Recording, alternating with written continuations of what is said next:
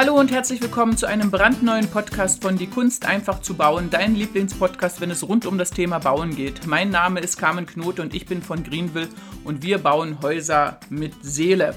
Und heute verrate ich dir einen ganz einfachen Trick oder besser gesagt drei einfache Tricks, wie du ein Haus, was vielleicht nur 300.000 Euro kostet, wie 600.000 Euro aussehen lassen kannst.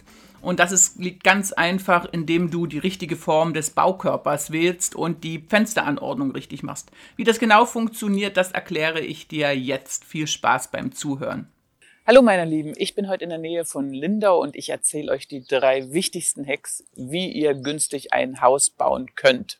Das Ganze hat etwas mit dem Baukörper zu tun. Natürlich sieht ihr in Pinterest und überall die super tollen Häuser mit den ganzen Vorsprüngen und Rücksprüngen und vielen Fenstern und Erker und Porch. Und das macht natürlich ein Haus extrem teuer und aufwendig. Ein Haus lebt natürlich durch die vielen Fenster und durch die vielen Vor- und Rückschläge, das äh, Rücksprünge. Das ist klar. Aber wenn ihr nur ein beschränktes Budget habt und ihr wollt unbedingt ein Haus haben, was den Style hat, dann gibt es ein ganz einfache Mittel, die ich heute euch verraten will, äh, wie ihr das Haus zu eurem Budget recht günstig entwickeln könnt und dann auch bauen könnt. Und das ist zum Beispiel so ein Haus, wie ihr es jetzt hier bei mir im Hintergrund seht. Wenn ihr dort den Baukörper euch anschaut, dann ist der Baukörper einfach nur viereckig. Das heißt, es ist einfach nur ein Rechteck. Ein zwei Vollgeschosse aufeinander äh, gesetzt. Es hat nicht einen einzigen Rücksprung und auch nicht einen einzigen Vorsprung. Und wenn ihr vorn die Porch seht, die ist über das ganze Objekt durchgezogen und verbindet den Carport. Dadurch hat das Ganze einen amerikanischen Flair bekommen. Also das Ganze kann man auch natürlich in schwedischen und skandinavischen und etwas romantisch machen, aber der Kunde hier wollte ein amerikanisches Flair haben. Und das Einzige, was wir äh, gemacht haben, um das Ganze etwas aufzulockern, ist, dass es über dem Eingang ein klein wenig das Dach hochgehoben ist. Das nennt man Wiederkehr, nennt man das. Das bedeutet, es ist keine Gaube oder irgendwas, sondern nur das Dach etwas hochgehoben. Und durch das Hochheben ist die Fassade nicht mehr so streng, sondern äh, ist die Fassade äh, etwas aufgelockert. Das nächste, was ist, es ist die Anzahl der Fenster ganz genau bedacht. Es sind nicht Doppelfenster, sondern wirklich immer einzelne Fenster, die einen Meter breit sind, die aneinandergereiht sind. Äh, äh, es sind Fenster praktisch, die ich äh, dahinter brauche für die Wohnräume und vorne das Ganze in Symmetrie, äh, halte ich das Ganze in Symmetrie.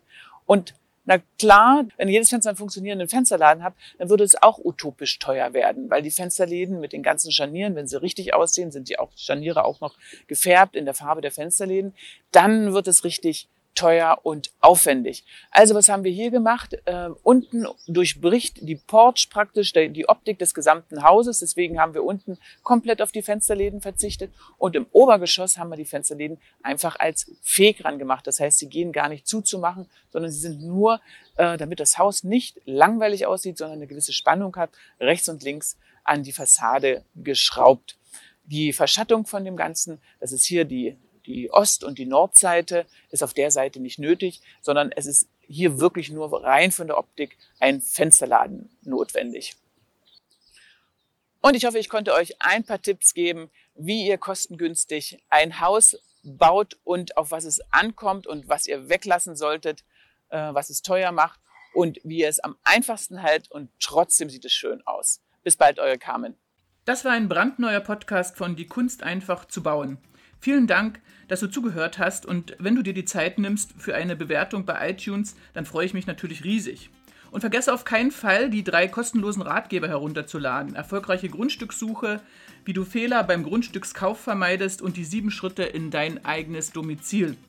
Den Link dazu findest du hier unten in den Shownotes. Und denke daran, ein völlig neues Lebensgefühl in deinem Haus mit Seele wartet bereits auf dich. Macht's gut, bis zum nächsten Mal, deine Carmen.